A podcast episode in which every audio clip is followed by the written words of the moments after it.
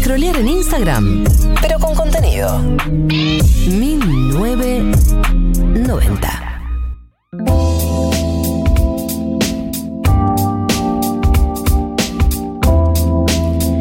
y 10, 3 y 10 eh, en la República Argentina. Estamos a un día de las elecciones, pero no por eso nos vamos a detener. Nada nos va a detener de hacer 1990. Y por ese motivo ya está con nosotros en el estudio el querido Mati Fine para hablar de cine. Bienvenido, Mati, a 1990. Muchas gracias. ¿Qué tal? ¿Cómo Hola. están? Bien, ¿y vos? Bien? Bien. Hola, Mati. Hola María, te escucho como desde un más allá. ¿Cómo andas? Bien, eh, desde el más allá. Tengo muchas opiniones sobre la columna de hoy. Uy, me encantó. me Quiero encantó. opinar. Bien, perfecto. Eh, vamos a hablar de Pablo Larraín. Eh, y vamos a hablar en particular, Pablo Larraín es el, tiene el mérito de ser el, el director de Chile que su película fue la primera nominada al Oscar a Mejor Película Extranjera. Eh, la película es No. Y la película eh, trata un poco sobre el plebiscito en Chile del año 1988, que fue el comienzo del fin de Pinochet en, Mm. el, en el gobierno. Eh, me parecía interesante traer esta peli eh, y este director hoy, bueno, se cumplen 48 años del golpe Allende. Y eh, a la vez, o sea, Larraín cuenta que su decisión de hacer esta película pasó un poco la motivación de decir, todo el mundo sabe cómo arrancó el golpe, pero no muchos saben cómo terminó. Entonces voy a concentrarme un poco en eso. La, la cuestión es que se concentra en el publicista que armó la campaña del no, que terminó por, por ponerle fin al gobierno de Pinochet. Y fue bastante polémico eso, porque se concentró en el publicista y bueno, dejó afuera los movimientos sociales, dejó afuera a, otros, a otra movida. No, de hecho aparecen como los partidos de izquierda, pero aparecen retratados como medio dinosaurios. Bueno, Eh, Como que la crítica que le hace es como ustedes quieren mostrar el comunismo y nosotros tenemos que ir por el no, que, que exactamente. no sea feliz, que sea como colorido. y Ese es un- ese es un poco- Es una crítica bastante fuerte. Exactamente, es un poco el eje, me parece, de la película, del debate en la película y lo que me parecía interesante eh, traerlo hoy también, porque Larraín tiene una historia familiar, política, que puso ese debate y ese- esas acusaciones y esa contradicción más fuerte todavía, porque viene de una familia de derecha y ahora vamos a ver bien quiénes son esos personajes. Larraín es hijo de Magdalena Mate y Hernán Larraín. Magdalena Mate, la madre, fue ministra de Vivienda de Piñera en el año 2011. 2010-2011. Mira. Y tiene toda una tradición, es nieta de un ex candidato a presidente, bisnieta de otro presidente, sobrina nieta, o sea, Alta toda. Como, como Patricia Bullrich. Exactamente, exactamente. Viene como de esa tradición y además su familia es como un grupo económico poderoso de Chile. Entonces, esa es la madre de Pablo Larraín. El padre, Hernán Larraín, era parte del llamado movimiento gremialista eh, en los 80, que era un movimiento que bancaba a Pinochet, era una juventud pinochetista. Dios. En los 90, esto recién empieza. En los, en- en los 90, cuando eh, empieza el gobierno democrático, la transición democrática, eh, Hernán Larraín se mete en lo que se llamó el UDI, se llama el UDI, es un, partido de derecha, y empieza a ser senador en el 94, y una de las posturas más controversiales es que fue uno de los grandes defensores de lo que se llamaba Colonia Dignidad, que era un centro de detención, de tortura, de desaparición, que se quería investigar qué es lo que había pasado, y Hernán Larraín decía que era todo mentira, que estaba todo falseado, que no se investigue. En el año 90... Buena onda, Hernán. Sí. Sí, sí, un copado. Todo lo que estás contando. Bueno, en el año 98 lo va a visitar a Pinochet a la cárcel. Como diciendo, despejen todas las dudas, soy pinochetista hasta las manos. Lo va a visitar a Pinochet, que estaba preso en, en- no me acuerdo si en Londres. Es un, un incompre- fue un, fue un- un incomprendido Sí. por sus tiempos. Bueno, y en el año 2017, y actualmente es ministro de Justicia y Derechos Humanos de Chile. Este señor Hernán Larraín. No, no tenía idea de todo esto. Bueno, estos son los mapapis de, de Pablo Larraín. Bema Papis Progress. Sí. A Papis ma- Concert. Sí. Exactamente.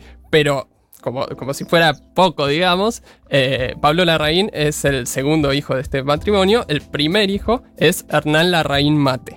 Porque es Hernán Larraín Jr., digamos. Exactamente. Ay, ¿cómo le Hernán gusta Larraín, el- Es re, es re conservador ¿Cómo le gustan ponerle el mismo nombre.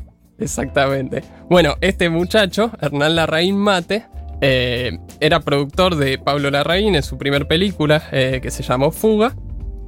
Y Fuga eh, no le fue bien a la película, entonces Pablo Larraín siguió filmando y Hernán Larraín Mate dijo, voy a meterme en política. Bueno, ya estaba metido, tenía una familia un poco metida y dijo, voy a empezar a, a involucrarme más. Y en el año 2008 entra a hacer la campaña de Piñera para las elecciones. Lo interesante es que cuando entra Hernán Larraín Mate, la campaña se estaba estructurando en relación a una campaña que se había hecho en el año 99, que le había ido bastante bien a la derecha, había perdido por dos puntos. Y Hernán Larraín Mate llega y dice, no hay que armar la campaña en relación a esta, hay que armarla en relación a la franja del no del año 88 son esos valores, esos argumentos, esa propuesta la que nos va a hacer convocar a un sector que no nos está votando y poder ganar las elecciones. Entonces, si vieron la película que se concentra en la franja del no, hay un jingle pegadizo, hay unos colores llamativos, hay una cosa de la alegría, de la esperanza. Así como de la unión aparte de pensamos distinto, pero en el fondo todos queremos lo mismo. Exactamente. Y cuando vas a ver, si quieren pueden buscarlo, está en, YouTube, la campaña de Piñera es exactamente eso. O sea, si la campaña del no era un arco iris, eh, la campaña de Piñera era una estrella con los colores de los partidos. Que sí, el jingle del no eh, hablaba de este basta ya de miedo, queremos. Bueno, la de Piñera era sumate al cambio, que viene la esperanza. O sea, era la misma lógica. Y más allá de que eso, digo, eh, después uno puede discutir esto de si las campañas. ¿La película es antes o de la campaña de Piñera? La, la película es posterior. La campaña es del 2008 y la película es del 2012. Pero eh, ya había arrancado en 2009 más o menos a preparar la película La Raín y, y ya se estaba entrevistando con gente que había formado parte del no, que de hecho actúa en la película. Eh, y bueno, Piñera gana las elecciones y Hernán Larraín Mate fue hasta el año 2013 uno de los principales asesores en comunicación del gobierno. Bien, bien, marco teórico. Bien, entonces a mí me parecía que todo ese material, todo ese marco, eh, contextualiza de otra manera la película y me parece que Pablo Larraín vuelca un montón de cuestiones y de su mirada y de esta historia que tiene en la película. Sí, eh, digo, para quienes. Está en Netflix, para quienes no la Está vieron. Eh, y trata un poco sobre esto, como el rol del publicista, que es Gal García Bernal, en lo que fue la campaña por el no, eh, que si bien era como un objetivo noble, como que se da un debate con eh, entre el publicista, que es Gal García Bernal, y todos los grupos de, de izquierda o centro izquierda, eh, que quieren ganar el no, como hablando de todo lo que hizo Pinochet y hablando de eh, la- Sí, los derechos humanos, humanos. de hablar de contenido y un publicista que le dice nadie quiere escuchar eso, tenemos que vender colores, tenemos que vender eh, felicidad, tenemos que vender eh, otro mundo. Y los, y los pinta como medio, en la película pinta, los pinta como medio dinosaurios a, a lo- a los partidos de izquierda, que si bien uno puede decir como en alguna medida algunas campañas sí lo son. Yo creo que este año, las campañas en, en la Argentina, eh, las No campañas. diga ningún candidato. No me nombré ningún candidato. Ah, y tampoco ¿Me nombré partido, me dije pediste- la ¿Me izquierda. pediste que te avise? Dije ¿Me la izquierda. ¿Me pediste que te avise? La- eh, hubo algunas campañas de la izquierda que, ojo, porque no fueron tan. No fueron así eh, aparatas, ¿entendés? Fueron Claro. bastante laxas y descontracturadas, Sí, digamos. sí, y además como que la película eh, concentra en una forma, digamos, como de alguna forma desarma esa manera de construir el relato publicitario. Si uno después ve los spots que, por ejemplo, se hicieron este año, puede detectar ciertas cosas de el uso del humor para decir determinadas cuestiones, que a veces no es tan gracioso, ¿no? Pero que eh, se El intenta... intento del uso del humor. Exactamente, por lo menos la búsqueda está, o algunos que dicen, no, bueno, vamos a instalar una palabra, bueno, es algo que, que siempre aparece en las, en las campañas. Y con esto que vos decías, Gali, de, de García Bernal, Perdón, y, a- y también se notó en la campaña de cierto candidato sí, que se considera una alternativa Sí. a otras dos alterna a otra alternativa, Sí. que ya quiso ser candidato, me suena. eh, que también se nota la mano del publicista ahí. O sea, todos sabemos quién es el Sí. publicista que le están. Marto, ¿sabes de quién estoy hablando? Sí, sí, sí. Porque me El- mira con el es el hijo de, en realidad, porque ya más famoso la mamá que. Claro. Claro, el hijo de. Eh, se nota también, ya todos sabemos quién es el publicista que le armó la campaña, pero en, en esa campaña en particular se nota mucho más la pata de la publicidad que la de un asesor político. digamos. Totalmente. En- en- e incluso en el último spot de ese candidato. eh, todo muy. de cierto Sí, candidato que le dijo que no a cierta figura política de la El Argentina. manejo y de la fue- metáfora. Y fue ciertamente insultado después de eso. Bueno, en, en ese último spot eh, hay como un juego del humor de, bueno, vamos a hacer como una escena donde tal dice una cosa, tal dice otra y... Puede ser fin- interpretado. Exactamente. Bueno, eso en la película recontra está como, bueno, vamos a construir escenas para que se diga determinado mensaje. Más allá de que no tenga nada que ver con la política en sí. Sí. En el personaje de Gael García Bernal, en esta cuestión de la izquierda eh, como, como oponiéndosele y, y- y- y diciendo, como rechazando su propuesta, hay un montón de lo que le pasa a la Raín. Sí, eh, sí, no, están ahí arreglando un edificio en la casa de Mechis. Ah, perfecto, perfecto. Eh, hay como toda una cuestión de eh, ponerse a él un poco en el personaje de Gael García Bernal. O sea, por un lado, eh, todo el tiempo aparece la idea de este es el hijo de tal. ¿Viste? Es como, este, sí, el hijo de Manuel Saavedra, creo que es el, el personaje. Y en ningún momento lo vemos, en ningún momento sabemos el juicio que hace nadie, pero sí se construye como que ese personaje es primero el hijo de y después es lo que, lo que pueda llegar a ser. Y eso es algo que Larraín siempre asume, como yo primero me presento y todos dicen, o en ese momento decían, soy el hijo de Hernán Larraín. Después vemos qué onda, quién sos. Eh, y de igual forma, él propone Larraín ciertas miradas y la izquierda se lo pone muchas veces.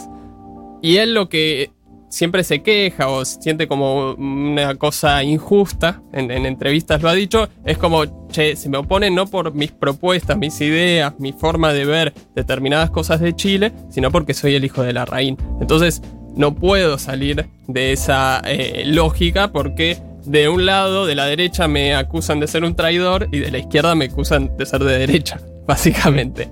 Eh, Si te critican de los dos lados significa que vas bien. No. Spoiler. vos, vos en off. No. Vos en off no ibas bien. No. No necesariamente. Habría que decírselo a cierto candidato que se vuelve a presentar a elecciones después de decirle que no a cierta figura política del país sí. y, haya, y después de ese no haya empezado su decadencia. No sé si conjugue bien los verbos. Sí, es que fue, era muy difícil. Era, sí. Después de ese no, empezó su decadencia. Sí, qué bueno que no hay que nombrar candidato, perfecto. Eh, por otro lado, para mí hay algo clave también que es que no es una, un acontecimiento real. Digamos, es una película basada en hechos Sí, reales. eso le resuma. Le recontra suma y a la vez, eh, digo, esta cuestión de que la Raín tuvo toda su vida una formación de derecha tradicional y que después decidió por lo menos ampliar su mirada, después veremos hasta dónde la amplió y hasta dónde sigue siendo un Larraín, pero decidió como ampliar esa, esa visión, eh, también hace que cuando relata aconte- acontecimientos históricos, está de todo ese revisionismo propio, personal que hizo. O sea, se ve que él no tuvo primero una visión de los Larraín que él adoptó como propia y después tuvo otra visión que él también tomó y entonces en esa contradicción y en esas tensiones está volcada la película y me parece que eso es recontra un logro de Larraín. Em, y me parece que también hay otra cuestión que él prefiere priorizar la cuestión dramática por sobre ser fiel a los acontecimientos tal cual fueron. O sea, él dice, no era un solo publicista, había más, no era solamente la publicidad, había otras Pero si lo cosas. tenés a Gael García Bernal, no le pones Sí. a nadie más al lado. Qué hombre. ¿Qué vas a hacer? ¿Qué decir de Gael que no se sepa ya, no? Bueno, es amigo de Permitido Pisar Pasto. Claro. Fue ese fue el- estos llegaron acá, el primer programa Gael García Bernal. Bueno, pues calmémonos un poco. La semana que viene yo salgo, yo saco a. ¿A Ah, quién? Diego Luna. Claro. Vamos, palo y palo. Sí. Eh, pero bueno, me parece que también eso, eso de elegir contar eh, historias que sucedieron y al mismo tiempo eh, tergiversarla de alguna manera, es bastante polémico. O sea, es como que le agrega polémica ya de por sí polémica de estar contando esta historia de esta manera. Entonces, me parece que eso también le hace interesante a la película de Larraín y le da como una tensión que, que, bueno, es bastante particular, que no siempre pasa en, en las biopics o en las películas eh, que narran hechos históricos. Pero es la misma pelea que se da en la película incluso, ¿no? Como de marketing o de historia. Como- Totalmente, totalmente. Es, es, es un poco el hilo de la película, ¿no? Me parece que hay una tensión entre el sí y el no, y después hay otra tensión dentro del no, entre qué es lo que vamos a decir y qué es lo que no vamos a decir en pos de qué. Y un poco se relaciona con esto de los spots que, que tan presentes además estuvieron. En esta campaña, yo siento que en esta campaña, o sea, siempre somos adictos a los spots previos de la campaña, pero yo siento que es tan particular manejamos con los spots. Por ahí porque no había nada más con lo que manejar. Puede ser, Sí, pero también porque ya creo que ya nadie mira, como medios tradicionales no están tan en boga, entonces es como redes y lo que más se difunde en redes son videitos, como Claro. cortitos. ¿no? Sí, Puede ser sí. por eso. También de alguna forma como que entró la, la, la forma de hacer no sé, en otros años creo que también, pero este año la forma de hacer campaña con las redes como que convivieron y, y bueno, hubo spots bastante particulares también. Desierto, can, bueno, no más. Sí. No, Sí, basta. Basta. Basta. Bien. Basta. Bueno, y para cerrar, digamos, eh, por un lado recomendar que la película está en Netflix y que están todas las películas, va, no todas, pero muchas de las películas de La Raín en Netflix. Y no es un poco, además de todo esto que contábamos, una película, me parece a mí, que marca como un cruce o una especie de mutación de La Raín entre lo que venía siendo, que eran películas que abordaban eh, temas o historias que sucedían durante la dictadura.